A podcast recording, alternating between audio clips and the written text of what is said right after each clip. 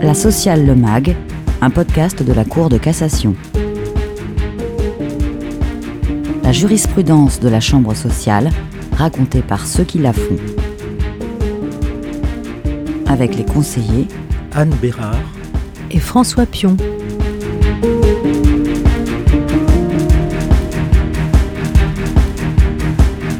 Bienvenue Anne euh, dans la sociale Le Mag.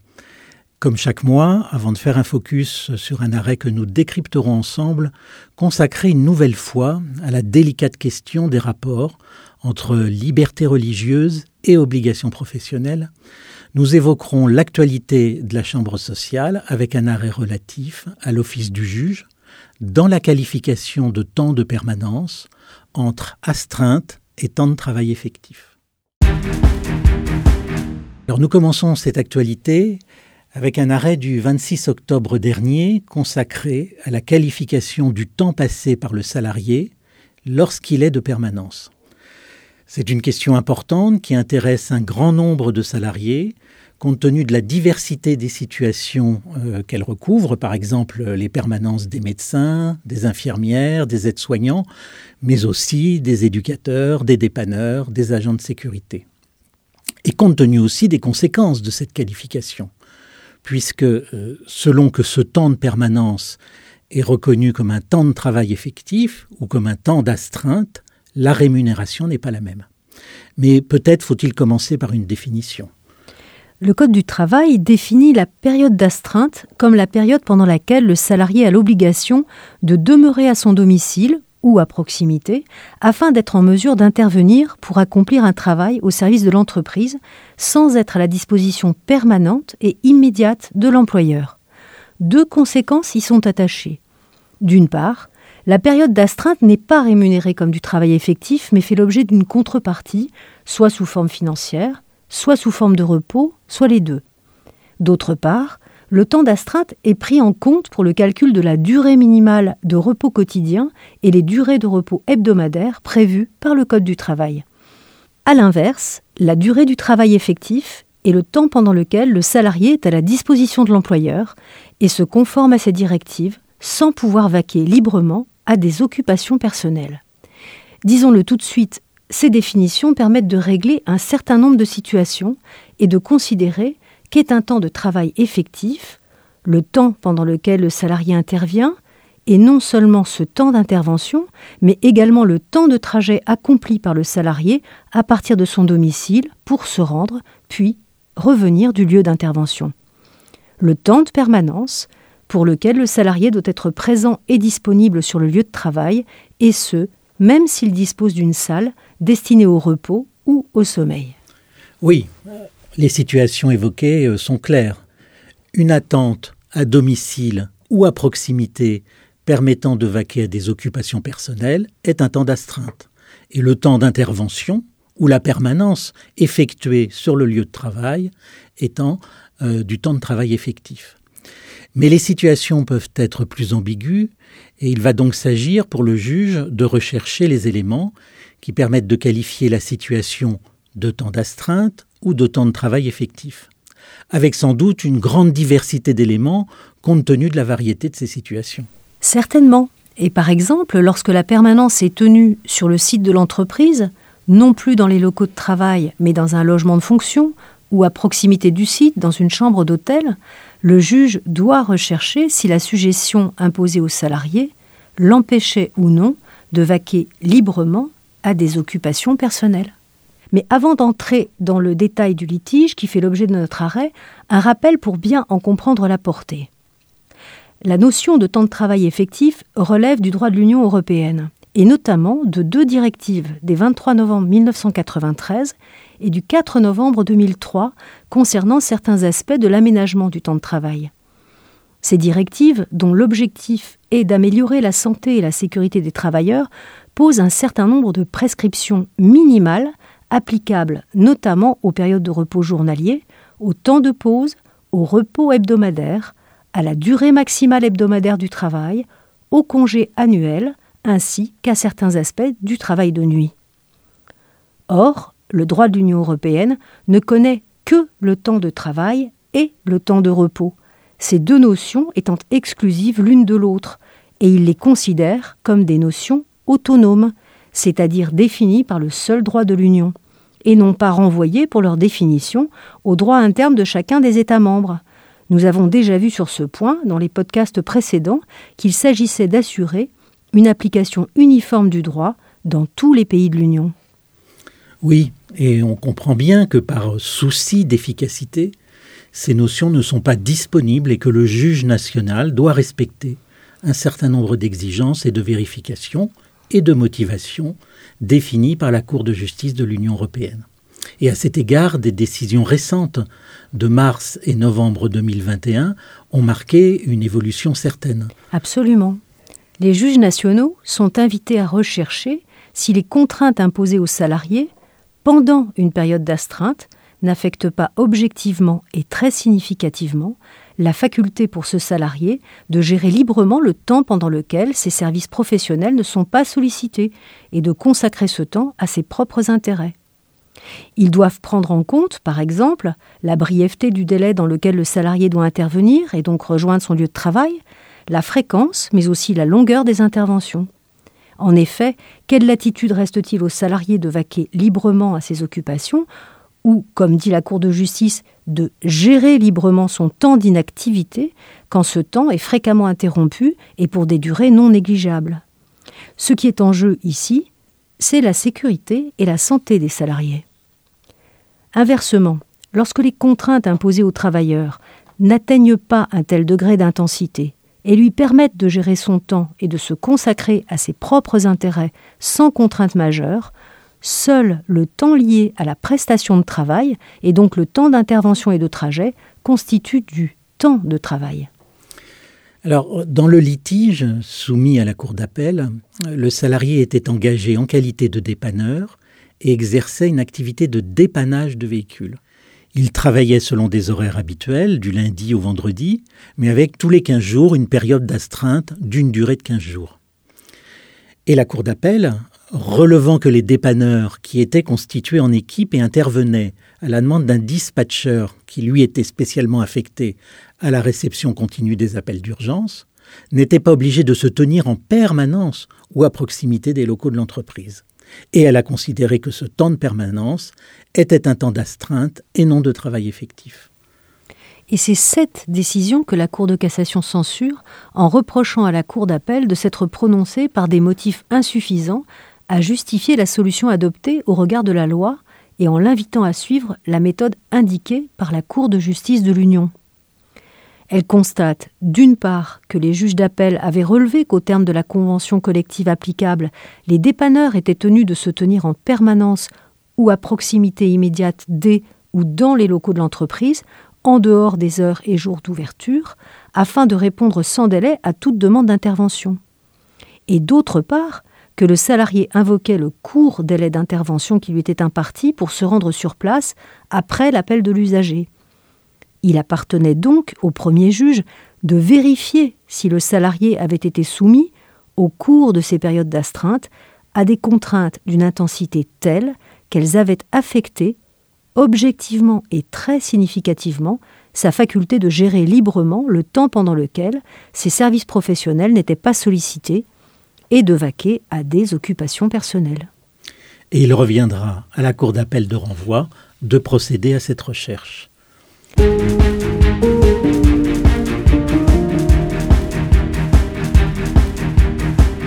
Le décryptage porte sur un arrêt du 19 octobre dernier relatif au respect du principe de laïcité. Principe, rappelons-le, qui oblige l'État à protéger de manière égale la liberté de ceux qui pratiquent une religion et la liberté de ceux qui n'en pratiquent pas, et lui impose une neutralité absolue. Alors peut-être convient-il d'expliquer immédiatement comment une telle question peut se poser pour un salarié de droit privé, quand nous avons rappelé dans le podcast numéro 4 que, dans le cadre d'une relation de travail dans une entreprise privée, le principe de laïcité tel qu'énoncé à l'article 1er de la Constitution du 4 octobre 1958, ne peut être invoqué, notamment pour faire échec au principe général de liberté religieuse qui s'applique dans le cadre de cette relation de travail. Liberté garantie par la Constitution et aussi par l'article 9 de la Convention de sauvegarde des droits de l'homme et des libertés fondamentales et par l'article 10 de la Charte des droits fondamentaux de l'Union européenne.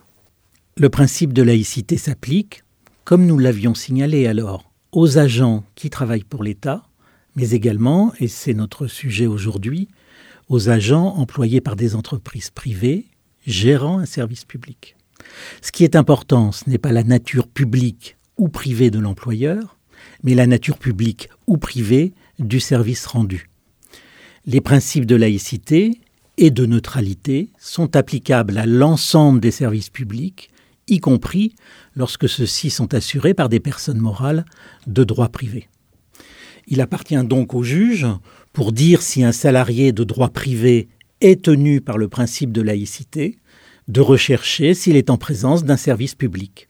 Et cette recherche est aisée si les dispositions de la loi l'indiquent, ou si la personne morale de droit privé qui exerce la mission d'intérêt général est dotée de prérogatives de puissance publique, elle l'est sans doute moins dans les autres cas, et le juge devra procéder à cette recherche en s'inspirant des critères arrêtés par les juridictions administratives.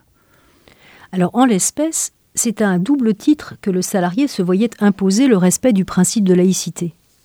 D'une part, il était engagé en qualité de conseiller en insertion sociale et professionnelle par une mission locale pour l'insertion professionnelle et sociale des jeunes, lesquelles missions locales exercent, au terme des articles L 5314-1 et suivant du Code du travail, une mission de service public pour l'emploi. Et d'autre part, il était mis à disposition d'une commune dans le cadre d'une convention de partenariat et devait donc, au terme des dispositions statutaires relatives à la fonction publique territoriale, respecter les règles déontologiques des fonctionnaires territoriaux. En effet, c'est à ce double titre que le principe de laïcité imposait à ce salarié une neutralité dans ses relations avec les citoyens, et donc de ne pas faire part de ses croyances religieuses, de ne pas montrer de signes religieux, et bien évidemment de ne pas faire preuve d'un traitement différent selon la religion ou l'absence de religion de la personne qu'il avait en face de lui, en sorte que l'usager ne puisse douter de la neutralité du service public. En l'occurrence, la mission locale reprochait aux salariés dans la lettre de licenciement une faute grave pour avoir publié sur son compte Facebook des propos incompatibles avec l'exercice de ses missions et notamment une critique importante et tendancieuse d'un parti politique, des appels à la diffusion du Coran, accompagnés de citations de sourates appelant à la violence. L'employeur soutenait que ces propos excédaient au titre du principe de laïcité, la liberté du salarié d'exprimer ses opinions politiques et ses convictions religieuses, le salarié soutenait à l'inverse que le licenciement constituait une discrimination en raison de ses opinions politiques et de ses convictions religieuses. Et disons-le tout de suite, la Cour d'appel a donné raison aux salariés, en considérant notamment que le principe de laïcité ne pouvait être opposé que dans le cadre de l'activité professionnelle et a ainsi retenu, pour des motifs de droit que nous avons exposés dans le podcast numéro 4, une discrimination directe la conduisant à prononcer la nullité du licenciement. Alors il convient d'examiner les raisons pour lesquelles la Cour de cassation a censuré cette décision. Et commençons par le premier point, qui est la faculté pour l'employeur de sanctionner un salarié soumis au principe de laïcité pour des propos qu'il tient sur son compte personnel Facebook, c'est-à-dire en dehors de son activité professionnelle. Oui, en effet, euh, le principe de laïcité n'a vocation à s'imposer que lorsque les agents sont en service et non lorsqu'ils agissent dans la sphère privée. Mais il existe, pour les agents de l'État, une obligation de réserve qui limite leur droit d'expression en dehors de l'activité professionnelle. Cette obligation résulte de la jurisprudence du Conseil d'État, figure dans certains statuts particuliers comme celui des magistrats, des militaires, des forces de sécurité, et est reconnue par la Cour européenne des droits de l'homme qui admet qu'il est légitime pour un État de soumettre les membres de la fonction publique, en raison de leur statut, à une obligation de réserve. Alors, ni les textes réglementaires, ni la jurisprudence n'en donnent de définition. Mais à travers les décisions des juridictions administratives se dessine l'obligation faite aux agents publics de faire preuve, dans le cadre d'activités personnelles, de modération dans leur comportement et dans l'expression de leur opinion. Il s'agit de préserver le crédit et l'autorité de l'institution à laquelle ils appartiennent, et donc ils ne peuvent exprimer aussi librement que les autres citoyens les critiques éventuelles que la politique ou le fonctionnement de l'État ou de la collectivité territoriale leur inspirent. Alors pour apprécier la gravité des manquements à l'obligation de réserve, il est tenu compte du caractère public de l'expression du salarié, de la publicité donnée aux propos et donc des modes de diffusion, presse, radio, télévision, site internet, du niveau hiérarchique et des fonctions occupées, du sujet abordé et des termes outranciers utilisés. Autrement dit, le juge doit prendre en compte les circonstances propres à chaque cas d'espèce. Et en l'espèce, la Cour de cassation considère que la Cour d'appel aurait dû rechercher, comme il lui était demandé par les parties, si la consultation du compte Facebook du salarié permettait l'identification du salarié en qualité de conseiller d'insertion sociale et professionnelle affecté au sein de la commune, notamment par les jeunes auprès desquels il exerçait ses fonctions. Et si, au regard de la virulence des propos litigieux, ainsi que de la publicité qui leur était donnée, les dix propos étaient susceptibles de caractériser un manquement à l'obligation de réserve. On comprend bien les exigences de la Cour de cassation. Si le salarié ne peut être identifié comme exerçant ses fonctions au sein d'un service public, de ce fait, ses propos ne peuvent attenter à l'institution dont il est membre, et il ne suffit pas que le salarié critique l'action de l'institution, mais que ses propos soient d'une virulence telle qu'elle porte atteinte au crédit et à l'autorité de l'institution, en ayant égard à la publicité qui leur a été donnée. Le second point qu'il convient de souligner, c'est qu'ici, face à une imputation de discrimination, la Cour de cassation adopte la même démarche que dans l'arrêt du 19 janvier 2022 qui concernait un salarié qui refuse d'exécuter ses obligations professionnelles en raison de ses convictions religieuses, arrêt que nous avons évoqué dans le décryptage du podcast numéro 4. Tout à fait. Euh, rappelons d'abord que la liberté de pensée, de conscience et de religion est bien une liberté protégée par l'article 9 de la Convention de sauvegarde des droits de l'homme et des libertés fondamentales, les articles 10 et 52 de la Charte des droits fondamentaux de l'Union européenne, les articles 10 et 11 de la Déclaration des droits de l'homme et du citoyen de 1789, réaffirmés par l'article 1er du préambule de la Constitution de 1946. Et à cet égard, l'article 1121-1 du Code du travail pose le principe de non-atteinte aux droits des personnes et aux libertés individuelles et collectives. L'article 1132-1 pose le principe de non-discrimination en raison notamment des opinions politiques et des convictions religieuses du salarié. Et l'article L1133-1 dispose que le principe de non-discrimination ne fait pas obstacle à des différences de traitement lorsqu'elles répondent à une exigence professionnelle essentielle et déterminante. Ces dispositions légales résultant toutes les trois de la transposition en droit français de la directive européenne du 27 novembre 2000 relative à l'égalité de traitement en matière d'emploi et de travail. Le licenciement du salarié étant expressément fondé sur l'expression publique de ses opinions politiques et de ses convictions religieuses, il était susceptible de constituer une discrimination directe. Or, en matière de discrimination, la règle de preuve est spécifique. S'il appartient au salarié de rapporter l'existence de faits laissant présumer une discrimination, c'est à l'employeur de démontrer que sa décision est motivée par des éléments objectifs qui y sont étrangers.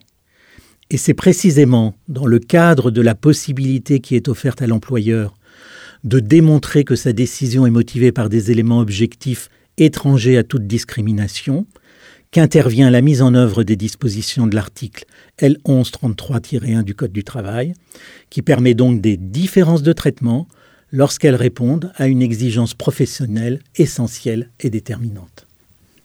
Dans notre arrêt, la Cour de cassation admet pour la première fois que le manquement d'un salarié, employé par une personne de droit privé gérant un service public, à son obligation de réserve en dehors du service, peut constituer une exigence professionnelle essentielle et déterminante au sens de l'article L 1133-1 du Code du travail, justifiant les restrictions apportées par l'employeur à la liberté d'expression du salarié.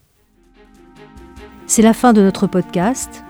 L'arrêt du 19 octobre 2022 peut être également retrouvé sur le site de la Cour de cassation avec le numéro de pourvoi 21 12 370.